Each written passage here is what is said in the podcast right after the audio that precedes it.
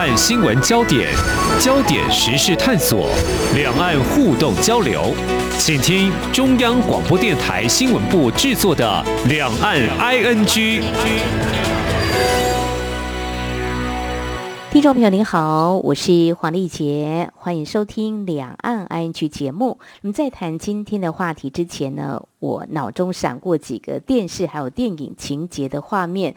不过这些都不是台湾拍的，也就是呢，呃，画面是呈现民众出席法庭，那么在决定受审者的刑度的时候啊，他们也可以举手表达同意与否。那么另外呢，一个是有一位朋友曾经因为发生租赁房屋的纠纷哦，那么在好不容易走完法律程序之后，他感叹的对我说：“法律啊，是保护坏人，欺负好人。”好，那么就前一个情况。未来会在台湾出现，也就是不是经由司法考试通过的你我呢？只要年满二十三岁，明年二零二三年开始都有机会可以当国民法官。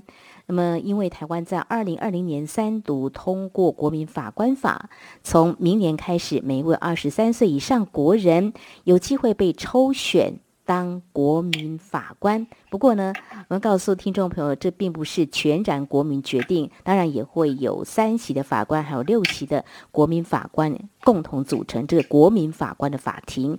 至于刚才我提到后者的情况，是不是可能会改变呢？就是呃，不敢说民怨不在，但是会可能减少一些呢，实现所谓的司法正义。我们在今天特别邀请。中央警察大学刑事系教授林玉顺来说明探讨，非常欢迎林教授，您好。哎，主持人好，以及各位听众，大家好。好，非常欢迎教授哦。教授同时也是总统府司法改革国事委员会的委员。好，我想谈这个事还蛮重要的，因为这个国民法官法催生之前。呃，我也有留意到，您还特别提醒，也指出制度的成败系于人民参加意愿，还有社会的认同。好，教授，就你的观察，多数民众是不是愿意当国民法官？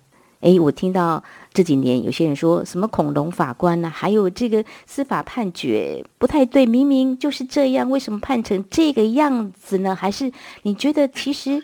有些制度推动，比如说要实现我刚刚所说的所谓的司法正义，也是需要政策来主导，并且来教育我们的民众呢。哎，对啊，台湾在二零一七年的时候，蔡英文蔡总统啊，他就有一个司改国事会议，里面一个最重要的一个政策亮点就是这个国民法官人民参审哦。嗯。然后为什么台湾现在需要这个人民法官？这个国民法官？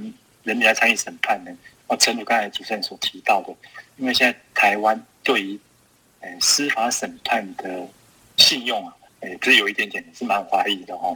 也就是说，刚才提到什么恐龙判决啊，嗯，那为什么一个案子的判决，那感觉一般民众觉得这是很严重案子，可是那个刑怎么跟着你的认知有落差？那再就是。一个案子的审判实在拖太久了，所以几年前有一个比较死的案子，就是流浪法庭哦，二十年、三十年这样的说话。那再就是台湾有一些政治人物涉及刑事审判的时候，往往都会讲喊说司法不公啊，政治审判啊，然后造成人民对于司法之间有很多很多的想象或是误解啊。那怎么办呢？怎么拉近人民对于司法的距离，或是让人民比较能了解司法的运作？那刚才提到，就是是不是让人民自己来参与，看看整个司法的过程，或自己来接触个案，来看事实来做认定，不要每次一些大家争议关系案子，然后就引起民众跟政府之间的对立，或是跟公权力这样怀疑，这样对整个国家的施政都是很大的一个挑战。嗯，就说民众对于司法不信任，政府是听在耳里，也放在心里，也真正在推。强调未来民众如果能够担任这个国民法官，就可以完全参与，能够看也能够判，真的是跨。前一大步，这么说就是最近才跟家人在讨论，就是说哇，法律系毕业要考上这个律师呢，考这个司法官很难考哦。但是民众现在可以来当这个法官哦，就觉得很难想象哦。嗯，那我们其实。该准备的这一方。我们要告诉听众，就是说。在目前我们所设定的，就是希望在第一阶段审理跟死亡有关的故意犯的案件哦，哦，先不要说他可能估有多少件，就是我们怎么样迈开这一步哦。现在政府要做的是说，会请各县市政府提供符合资格，可能会有大概是二万人的备选名册。我刚刚提到，只要是年满二十三岁，居住满四个月。中华民国国民都有中选的可能。年底之前，由各地院逐一来通知，让民众有心理准备。郝教授，民众要做好哪些准备？如果被抽到了，我是不是要赶快去读相关的法？哦，让自己开始，就算补课也好啦，呃，赶快去做一些功课。民众要做好哪些准备呢？我觉得现在这个问题对我们台湾政府的这施政过程，应该是蛮重要的一个关键时刻。大概诚如主持人讲的，我们大概今年的十月或十一月的时候，民众可能会陆续收到明年有可能当国民法官这样的通知。那可能一般民众啊，大概就就怀疑，或是哎有一点紧张，哎为什么是我？或是我有没有能力去参与这个审判？那其实蛮重要的，就是反而。他限制类似像我自己是教法律的、研究法律的，嗯嗯嗯，不能当国民法官。哦，排除你们已经对对是专业，比如说你是法政这样背景的，或是有军警这样的资历的，你都不能当国民法官。他的背后的一个很重要理由就是啊，希望啊，我们这个普遍人民的多元的法感可以带到这个原本都就审检。变警哦，他们呃，这专业团体司法人员这个领域来，让人民的想法可以进来，让我们原本参与司法这些法律人啊，可以去了解人民的感受。就刚才提到的，哎，为什么这个案子我看起来他应该是有罪啊？这个案子应该判死刑啊，应该重判啊？那为什么有这么大的落差？那所以变成就是说，希望就是更多元，我更容易反映。当下台湾本土的人民的观感，可以带到这个审判里面来。那相对的啊，就是说，可是你一个审判要维持一个公平嘛，那就希望你不要受到干扰。所以反而是你被抽到了，或是说你即将要到法院来担任国民法官，我们反而是觉得你不要去接触到太多的所谓的媒体的报道，你只要养足精神。然后呢，对心有准备，说哦，今天是要参与审判，可能会看到一些现场照片，或是接到一些一般我们生活上看不到的哦，比如说尸体照片啊，或是一些比较血腥的一些现场，要这样进行准备，呃，就凭着良知良能，把你的生活经验反映到这个案件的一个事实判断上，这样就可以。不是我刚刚所提到，就是说赶快去看法律的书，不需要。事实上是提供给审检辩他们的看法，反而就是说，如果你看太多的话，会有如果说在我们传播领域，我们会常说的所谓的意见领袖，可能也会流于被牵着鼻子走，或者是说在媒体所谓的立场报道之下，或许都会。或多或少受到影响。那我刚刚提到，就是说，有些人对于认为这个司法不公，是不是证据要会说话嘛？我们科学家看到数字，会认为数字会说话，就是这样。那在法律的案件审判，就是。要有证据，你不能说我认为是这样。但是如何讲求尽量公平，就是希望在国民法官所担任的啊这个位阶，他的角色，他所发挥的功能，就是希望能够朝这个方向去迈进。哎，刚才正如主持人所提到的，你一开始在开场白就提到说，哎，您看那个很多电影啊，或是一些戏剧，常常在审判法庭上。或者陪审，有人参与，他可以自己举手。对，那所以有这边哦，有一个 很重重要的一个观察点，就是，嗯，哎，你进来参与国民法官，你不是提供意见，你是里面的主角，你要做表决，你要做决定，你要做认定，而且重点是你未来会对这个判决负责。所谓负责，就是说啊，这个就是你的下了决定，你的决定影响这个被告他到底有没有罪，要关几年，甚至可能会被。哎，要判死刑。你是参与者，你不是哦只是提供意见、给好参考的这样子而已。好，教授，那问题哎来了，我刚刚有提到说，未来这个国民法庭哦，就是会有三席法官、六席的国民法官共同组成的国民法官法庭。这样子的话，，是。那未来定罪的话是要全数通过吗？简单讲讲，我们刚才第一个就是说三个法官对，哦，六个民众，嗯。那其他的的一个想法就是希望人民的意见多一点，嗯。法官所在这整个这个判决里面的比重降低，这样子，所以有三比六，所以嗯。我希望人民的在这个权重上可以比较大。呃，我们台湾这个有一有点特殊，就是判决有嗯罪与否嗯跟量刑又不太一样。哦，比如说，我们判有罪的话要三分之二，嗯那，量刑，那刑法到底要判十年、十五年，二分之一以上那就可以了。可是死刑啊，又要达到三分之二、哦，所以有一点点复杂。哦，我们也是会看这个刑事案件的复杂性，或是它严重的程度。有没有沉罪？有这成绩之后，大家讨论，哎，他到底要判十年、十五年，哦，甚至死刑，大家再讨论一次，大概是这样子。好，那有一个相关的问题，我就顺便请教了。刚刚有提到说，我们要推这国民法官法庭，也就是基于过去呢，呃，每次的案件呢，可能一拖就好多年。那现在我们推这个国民法官法庭，希望这个速度能够更快一些。嗯、预期当中大概会缩短为大概多久就会一个案子完成了？就是说之前啊，我们现在目前的审判，台湾一个案子审判的话，大概我常常讲说是一个牙科式的治疗方式。那比如说啊，这个月审一次，然后下个月再审一次。嗯可是现在未来国民法官要配合参与这个审判的国民的的生活作息，他会嗯集中审理，就是集中治疗的方式。哦哦，，比如说刚才提到的，如果说像日本啊，他们大概一个礼拜可以把，即使说杀人案件从起诉开始审判到嗯判决，大概平均礼拜就结束掉了，大概五天就结束掉了，有这样的一个节奏。嗯，听起来是比较有效率了哈。但是 在相关的一些证据的搜集各方面，当然也会带动起来，就是也会更有效率的去执行或侦办对了哦。嗯，这有一个概念就是，是哦，迟来的正义就不是正义了。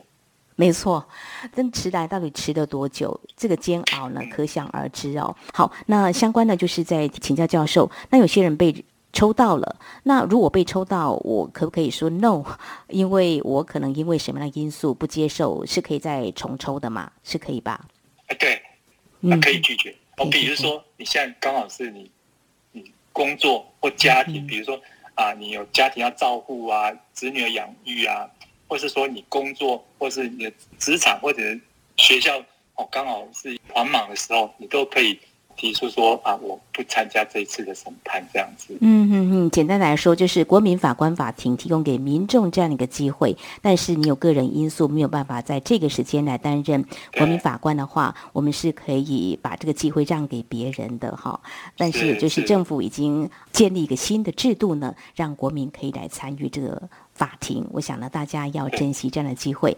好，这是在节目前半阶段，我们非常谢谢中央警察大学刑事系教授林玉顺来给我们解析国民法官。那么在明年的元旦就要正式上路了，也许抽中的就是你。或者是我也有可能可以做什么样的准备？那稍后节目后半阶段，我们再继续请林教授来跟我们谈一谈。事实上呢，相关的准备工作早就已经启动了。那么在这个制度的完备面方面，我们相信相关的单位一定是呢从各方面呢来做一些调整建制的。我们稍后再请林教授来给我们做解析，或者是一些国家他们已经推动这样的制度，那么也许呢是有一些可以提供我们台湾参考。我们节目稍后回来。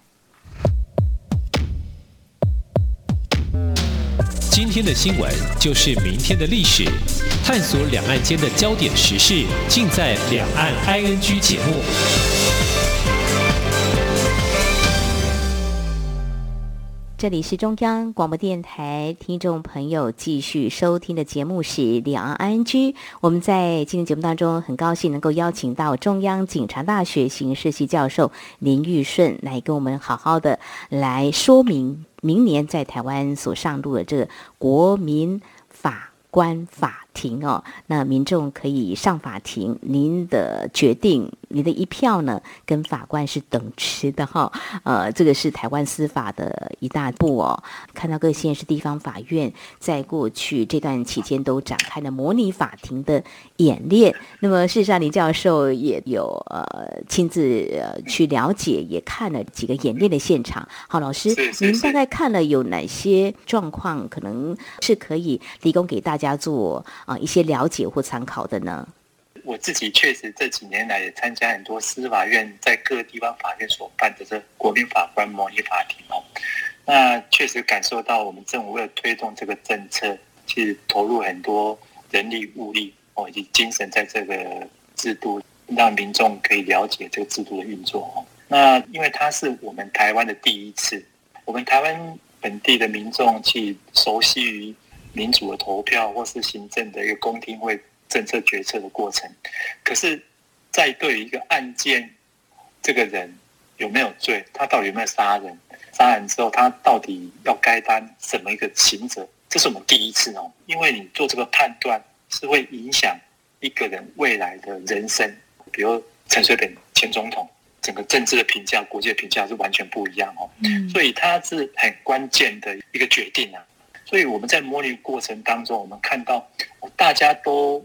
求好心切，可是为了要让很普遍的各地法院或各个法院里面的法官或检察官或当地的律师来参与，或甚至当地的民众来参与，哦，一个法院就办很多场。可是这样刚好有一个矛盾，就是因为你办的太多，嗯，反正你时间有限，因为这些参与的这案子都是第一线的法官、检察官跟律师们，所以他们本身有自己的工作。然后他们要腾出时间来办这个案子的话，所以我感觉到，就是我们现在真的太赶了哦。就是每一个模拟法庭在模拟过程中，就是为了赶快把这个程序跑完哦。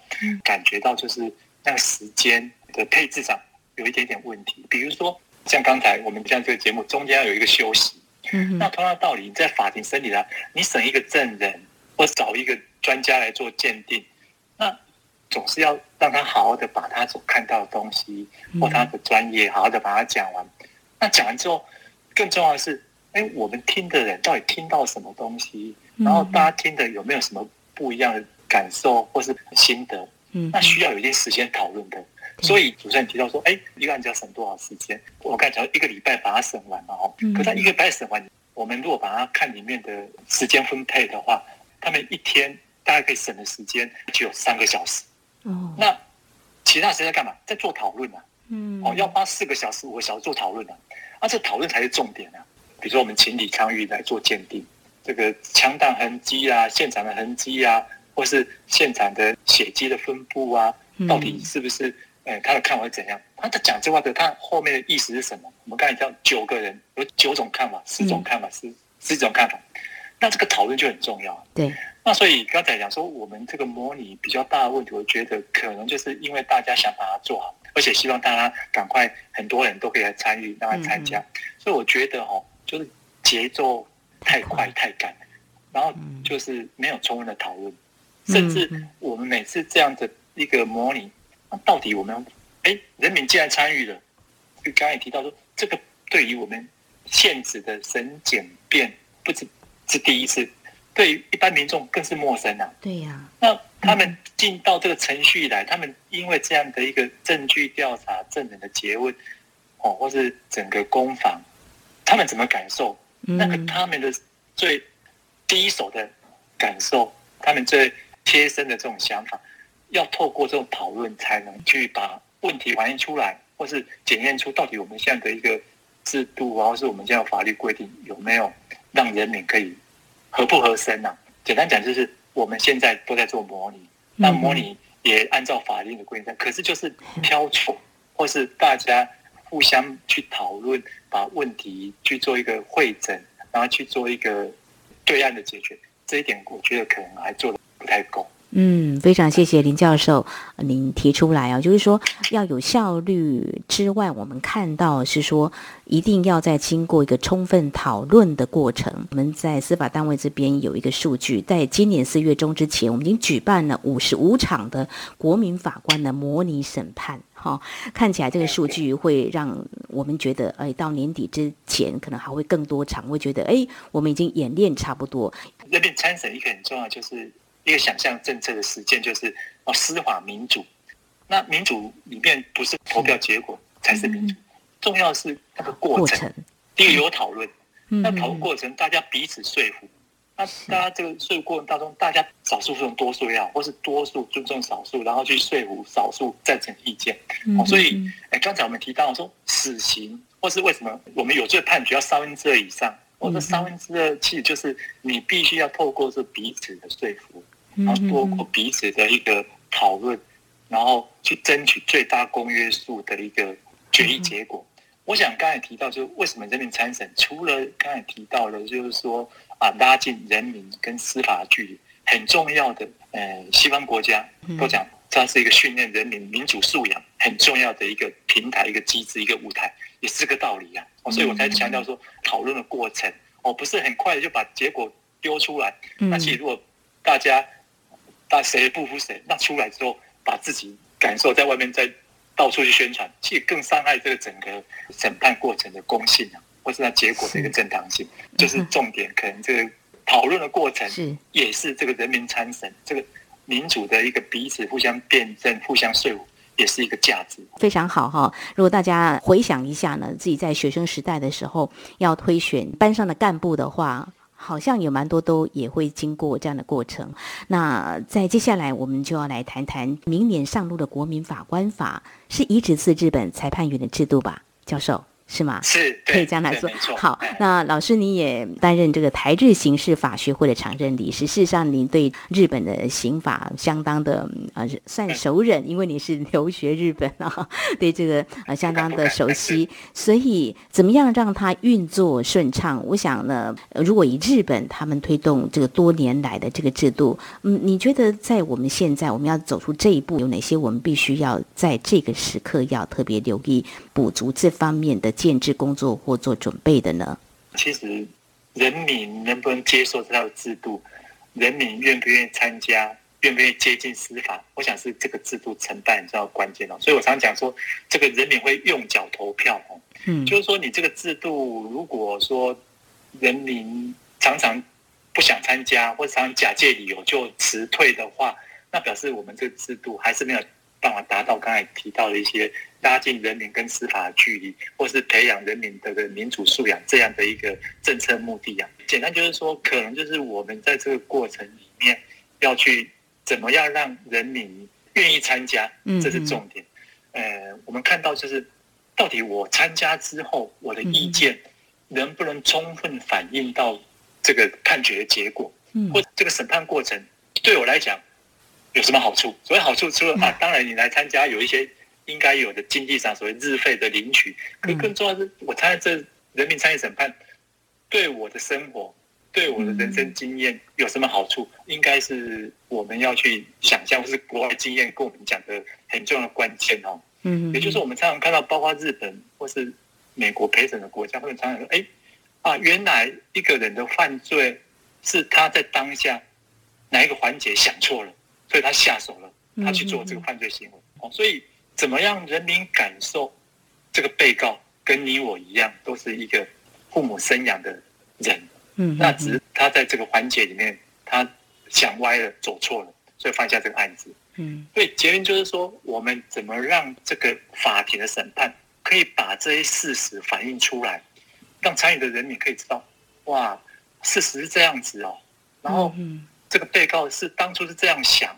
然后他做下这样判断，那造成这样的一个悲剧，或造成这样一个犯罪的发生。重点就是审判的时间大概只有一个礼拜，那一个礼拜内可能真正审理的时间，呃，大概两天。两天实际在法庭时间大概前后不到八个小时啊。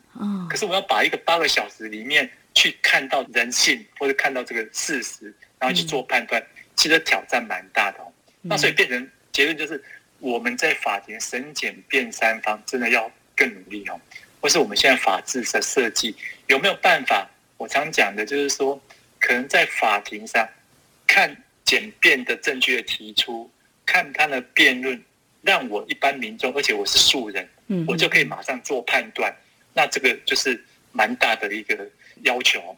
我们现在看到台湾现在目前常常都是还是一样哦，笔录审判。或是常常看到的，一直在讲之前侦查怎么讲，我在警察那边怎么讲。可是重点是法庭上，主持人也提到，美国的法庭电影为什么有法庭电影？为什么法庭电影精彩？就是在法庭上证据的交互结论攻防是精彩的，讲话是有抓到重点的。嗯。可是我们台湾常常看到就是一直在练笔录，我一直在讲哦怎样怎样，我觉得这个是很大的差别。所以意思就是说，我们台湾可能要更能了解。审判的现场，让人民进来这个现场，他可以看到人性，可以看到事实。哦，我想这个是我们现在目前制度上可能还是受到我们现行的刑事审判的这样的一个呃潮就。哦，我们就现在都在啊，你把你之前的侦查笔录或是之前的卷宗拿来让法官去看，法官也可能法庭看不完，就拿回家拿到研究室去看。可是重点是，国民法官他没这个时间，而且没有这个能量去看这些东西呀。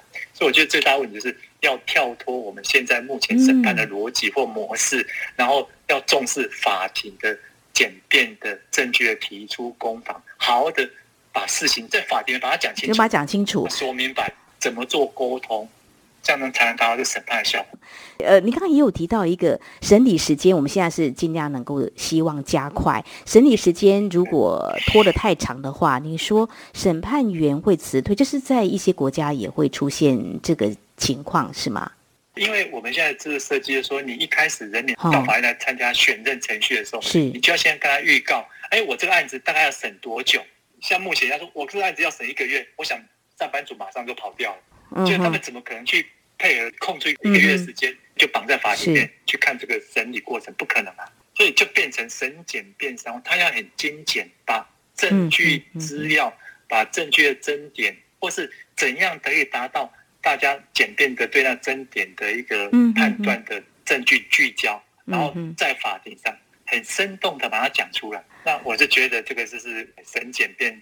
或是他要跳脱我们现在目前审判最大人家诟病的，然后更重要一点，国民法官我们是用抽选，只要你在当地住四个月以上，你有投票权就会选来，所以他某种含义它是代表当地的民意啊，而且多元的组成啊，所以你在法庭申请上在说理上，不是以前以前是你只要说服一个叫法官的，而且他的专业是跟你一样的，他同意就好了，可今天不一样。皆是农工商，然后各个不同年龄层，男女老幼都有。嗯，你要讲的大家都可以接受的，所以可以接受，不仅是你的论点可以接受，你讲话沟通的言语方式，他们都可以接受，听得进去，而且能同意，你才会让这个法庭更活泼、更精彩，能真的是是说服。简单讲，就是到底我们当地一个案件它的事实，嗯，它的公平正义在哪里，就是要透过。当地的民众做最后的判断，我想这个是是这个国民法官这边参审最主要的关键所在。所以呢，这是一个期待的美好的目标，大家都要努力。看来在我们这个法庭审检辩也要跳脱过去的一些做法啊，有新的改变。国民法官呃是有期待的，未来我可以坐在这边，不是官审，要做的功课，我觉得还是有的。大家很严肃来看待，谢谢政府有这样的美意跟制度的推动，那大家要一起加油，然后希望在不同的领域都要一起来成就这件事情。好，我们台湾明年走向。国民法官制度哦，虽然这个速度不及一些国家，比较可贵是说我们能够借鉴一些实施经验，做一些参考。我们未必要全然移植啦，我们可以依照不同国情、社会情况跟人民素质，也可以做一些调整，找出更适合我们实施的国民法官制度，朝司法公平正义的目标来迈进哦。有很多我们必须要开始来做一些准备喽。非常感谢中央警察大学刑事系教授。林玉顺今天非常专业的说明、解析还有建议，谢谢林教授，谢谢您。好，谢谢主持人，谢谢听众。好，以上呢就是今天节目，非常感谢听众朋友们的收听，宝丽姐祝福您，我们下次同一时间空中再会。